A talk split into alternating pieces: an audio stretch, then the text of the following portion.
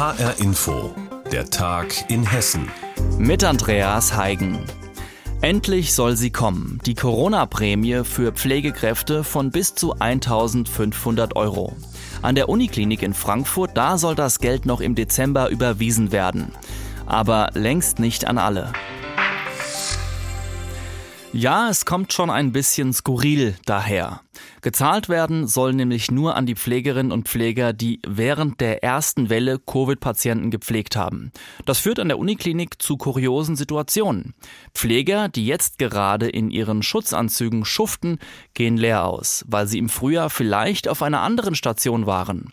Aber wer im Frühjahr wiederum dort ausgeholfen hat zum Beispiel, aber jetzt mit Covid nichts zu tun hat, der kassiert.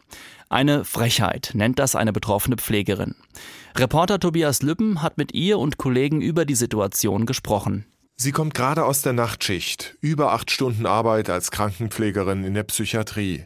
Covid-Patienten betreut sie nicht, aber sie sagt, auch in ihrer Station leiden alle unter der Pandemie. Die ganze Anspannung in der Klinik, sie dürfen sich nicht mehr nahe kommen. Die Patienten sind belastet. Es gibt viel, viel mehr Suizidversuche und wir müssen auch damit umgehen. Wir sind auch nur Menschen. Die Station sei voll belegt, sagt sie, und viele Kollegen seien krankgeschrieben.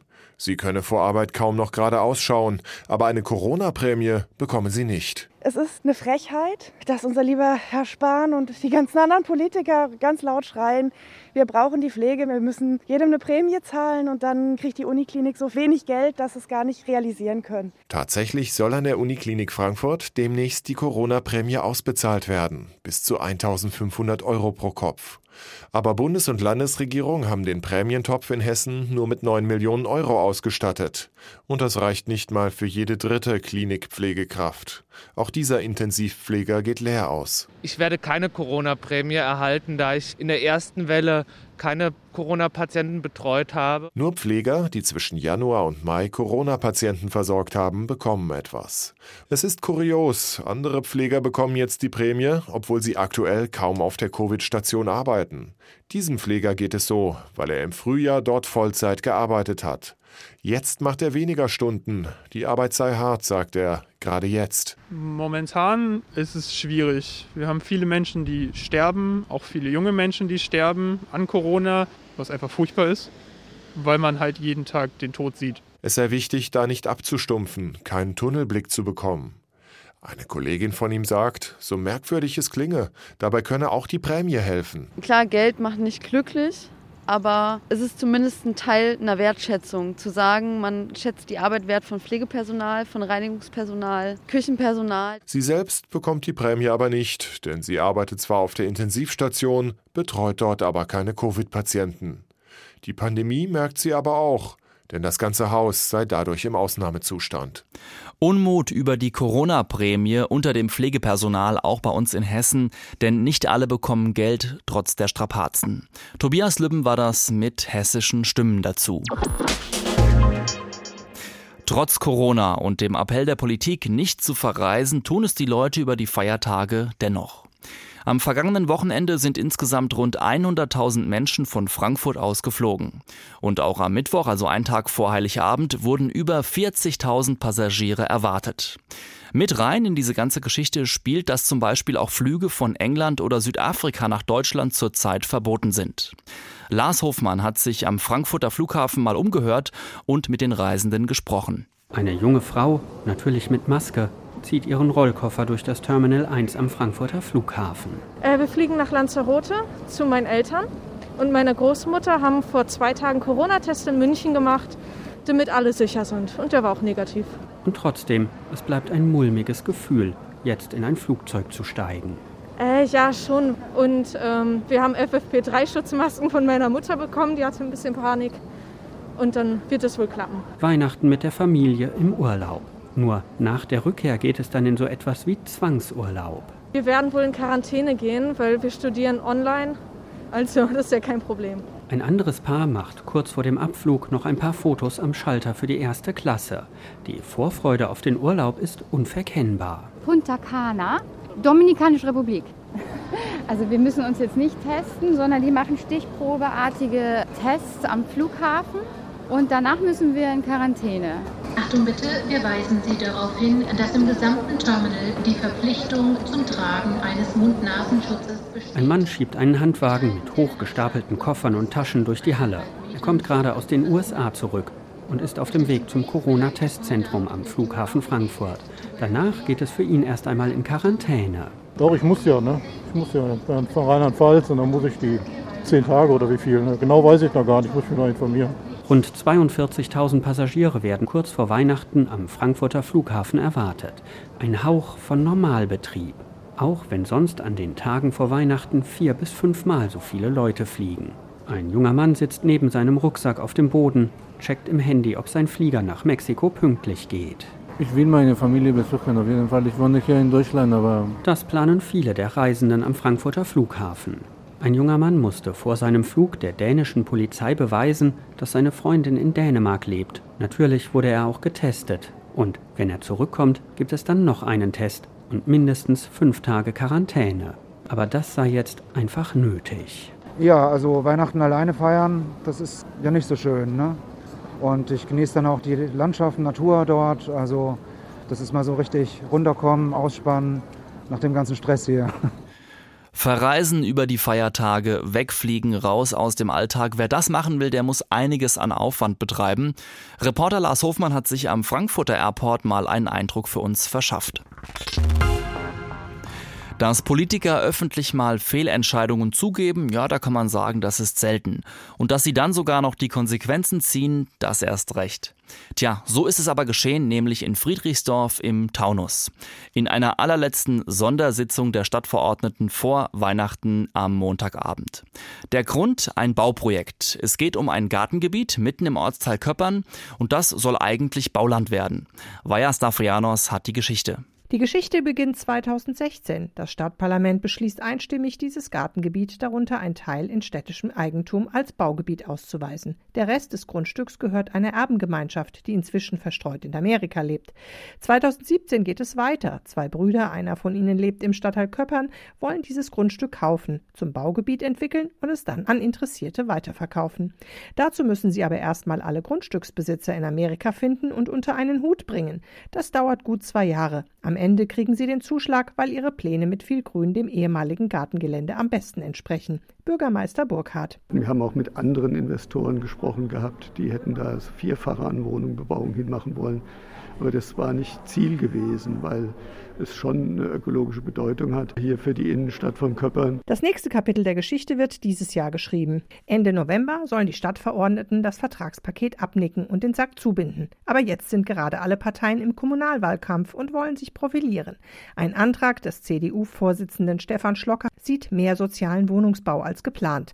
Noch einmal 20 Prozent zusätzlich zu den bereits geplanten 20 Prozent auf dem Teil des Baulands, das der Stadt gehört. Die Begründung? Wir haben uns mal verständigt darauf im Bauausschuss, dass wir versuchen, immer bei den Dingen, wo die Stadt Einfluss hat, 20 Prozent zu fordern als öffentlich geförderten Wohnraum, damit halt bezahlbarer Wohnraum auf Dauer viel entsteht. In der entscheidenden Stadtverordnetenversammlung begründet er diesen Antrag mit den immensen Renditen der beiden Brüder. Doch diese Renditen sind viel niedriger. Aber weil bei der Abstimmung im Stadtparlament nicht alle Zahlen exakt vorliegen, nimmt man Stefan Schlockers Information als Grundlage, statt genauer zu prüfen und stimmt dem Antrag zu. Die beiden Brüder wollen ihr Angebot jetzt aber zurückziehen, denn mit so viel vergünstigtem Bauland könnten sie ihre bereits entstandenen Kosten der letzten zwei Jahre niemals wieder reinholen. Jetzt stellt die Mehrheit der Stadtverordneten plötzlich fest, ups, jetzt geht das Ganze nach hinten los. In einer Sondersitzung am Montag vor Weihnachten stimmen sie noch einmal ab und geben ihre Fehlentscheidung öffentlich zu. Lars Keitel, Fraktionsvorsitzender der Grünen und Vorsitzender des Bauausschusses. Und so sind wir tatsächlich in die Irre geführt worden mit diesen Zahlen. Die Mehrheit der Regierungskoalition aus Grünen, Freien Wählern und SPD haben zugestimmt. Keine Gegenstimmen gab es bei der Abstimmung übrigens von CDU und FDP, denn sie sind der Sitzung ferngeblieben, wegen Corona und dem Gebot, zu Hause zu bleiben. Bei den Investoren bleiben viele Fragezeichen. Mit so vielen Schwierigkeiten hätten sie nicht gerechnet, sagt Philipp Johanning auch im Namen seines Bruders. Nein, ganz ehrlich, das hätten wir nicht gedacht. Äh, wenn wir das gewusst hätten, hätten wir das Projekt nicht gemacht. Man darf gespannt sein, wie das nächste Kapitel im Baugebiet Backesgärten aussehen wird. Ein Bauvorhaben in Friedrichsdorf im Taunus gestaltet sich schwierig. Jetzt musste sogar die Politik vor Ort zurückrudern. Reporterin Vaja Stafrianos hat darüber berichtet. An Weihnachten in die Kirche gehen, das gehört für viele Christen einfach dazu. Doch in diesem Jahr, das kann sich jeder ausmalen, wird es keine vollen Kirchen geben. Denn alles, was stattfindet, muss unter hohen Hygieneauflagen ablaufen. Obwohl die Kirchen öffnen dürfen, werden aber viele Plätze leer bleiben. Einige Gemeinden haben die klassischen Präsenzgottesdienste sogar ganz gestrichen.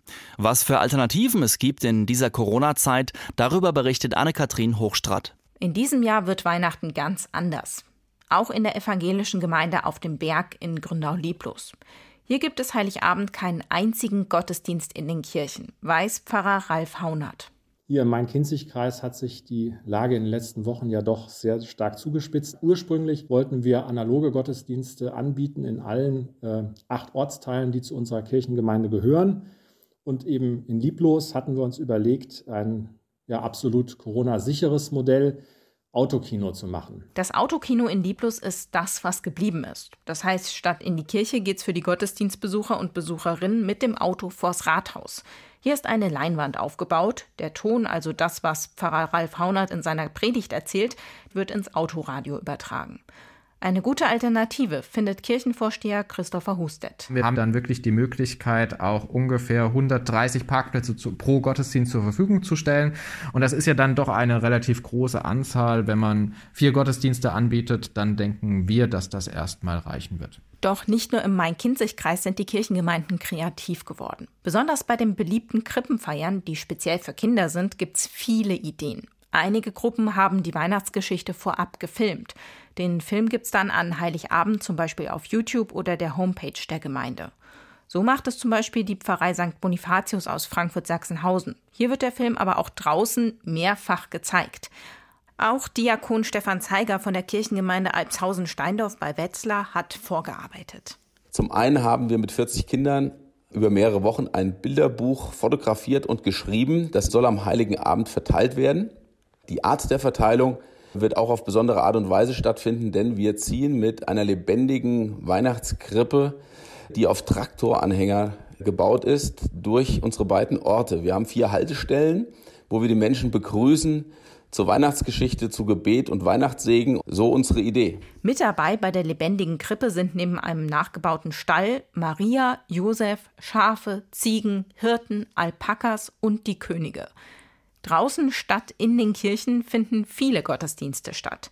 Alleine in Frankfurt gibt es da eine ordentliche Auswahl, weiß der evangelische Stadtdekan Achim Knecht. Weihnachten im Park, wo Menschen in kleinen Gruppen in Rödelheim in der Zyriakusgemeinde unterwegs sind und Weihnachten nochmal ganz anders erleben werden. Es gibt auch Gottesdienste in den Stadtteilen, die auf Sportplätzen gefeiert werden oder auf anderen öffentlichen Plätzen oder auf Schulhöfen. Und wer lieber nicht unter Menschen gehen möchte, auch für den haben sich die Kirchen was überlegt. Einige bieten Gottesdienste, die zu Hause gefeiert werden können. Dafür gibt es dann sehr detaillierte Anleitungen, ausgedruckt oder online.